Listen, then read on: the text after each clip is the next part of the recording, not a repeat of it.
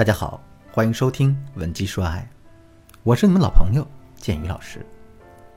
今天这一课，我们来聊一聊如何去调教那些懒的老公。前段时间呢，我接到了粉丝小海的求助，她跟我说，她和老公结婚已经一年多了，可在这一年时间里，她眼睁睁看到了自己老公从原来那个勤奋上进的青年，变成现在一个像树懒一样的存在。他能懒到什么地步呢？啊，小雅跟我说，平时在家的时候，老公从来都不会做家务，连垃圾桶翻了都不带扶一下的。那不干活也就算了吧，他还总是添麻烦。自己穿过的袜子和内裤，向来就是随手一丢，也从来都不洗，就等着小雅来帮他收拾残局。有那么一次啊，小雅实在忙不过来了，就让老公把几件脏衣服丢到洗衣机里洗一洗，再把它拿出来，趁着阳光好，搭在阳台上晒一晒。可是呢？老公的屁股就像粘在沙发上一样，任凭小雅怎么说，就是不肯动弹一下。后来小雅也急了，就冲着他吼了一句，老公这才慢吞吞地站起身子。虽然到最后这衣服好歹是洗了，可洗好的衣服直到太阳落山了都没晒。那看到这一幕，忙得已经焦头烂额的小雅脸自然就气绿了。也是经过这样事情，小雅才猛然想到。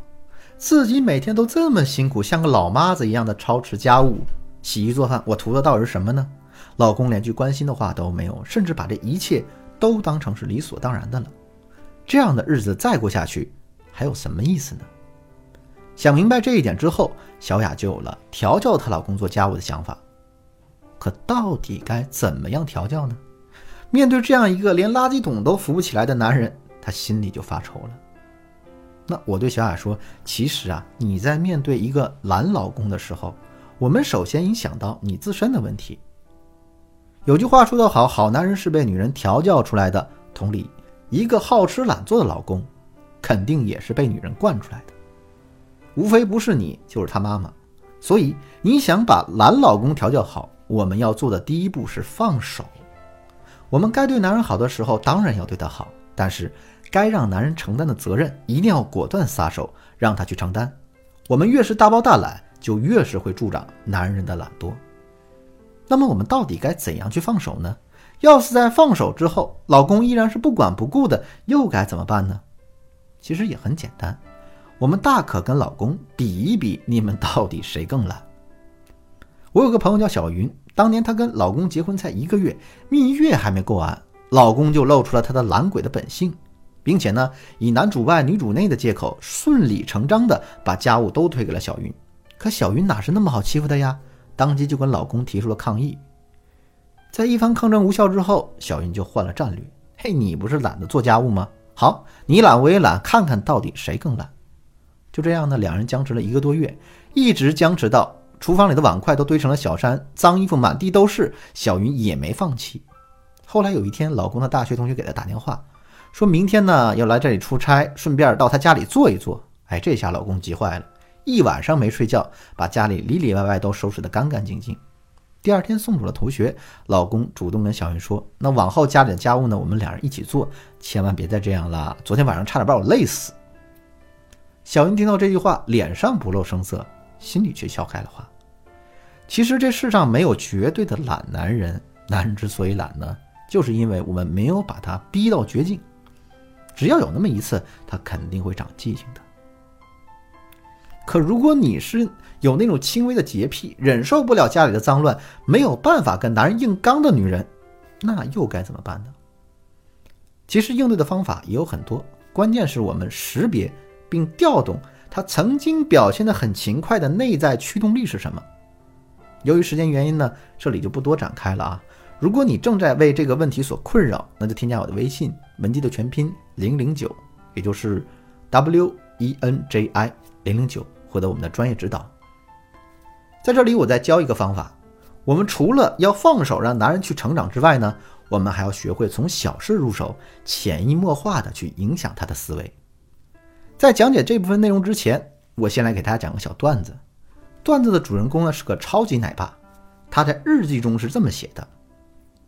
第一天，和他猜拳我输了，哎，他笑道：“输的人要洗碗。”第二天，和他猜拳我赢了，他怒道：“居然敢赢我，罚你洗碗。”第三天，他问我爱他吗？我点头啊。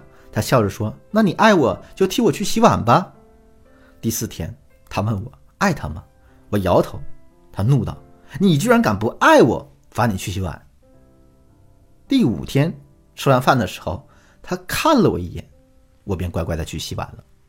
第六天吃完饭，他还没看我，我就主动去洗碗了。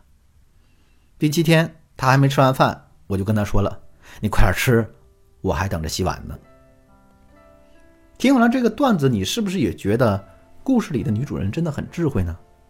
她最智慧的地方就在于啊，她知道调教老公不是一朝一夕的事儿。更重要的是，我们要从小事做起，培养他做家务的习惯。正所谓习惯成自然，慢慢的，男人就会觉得家务也是他理所当然也要参与的事情。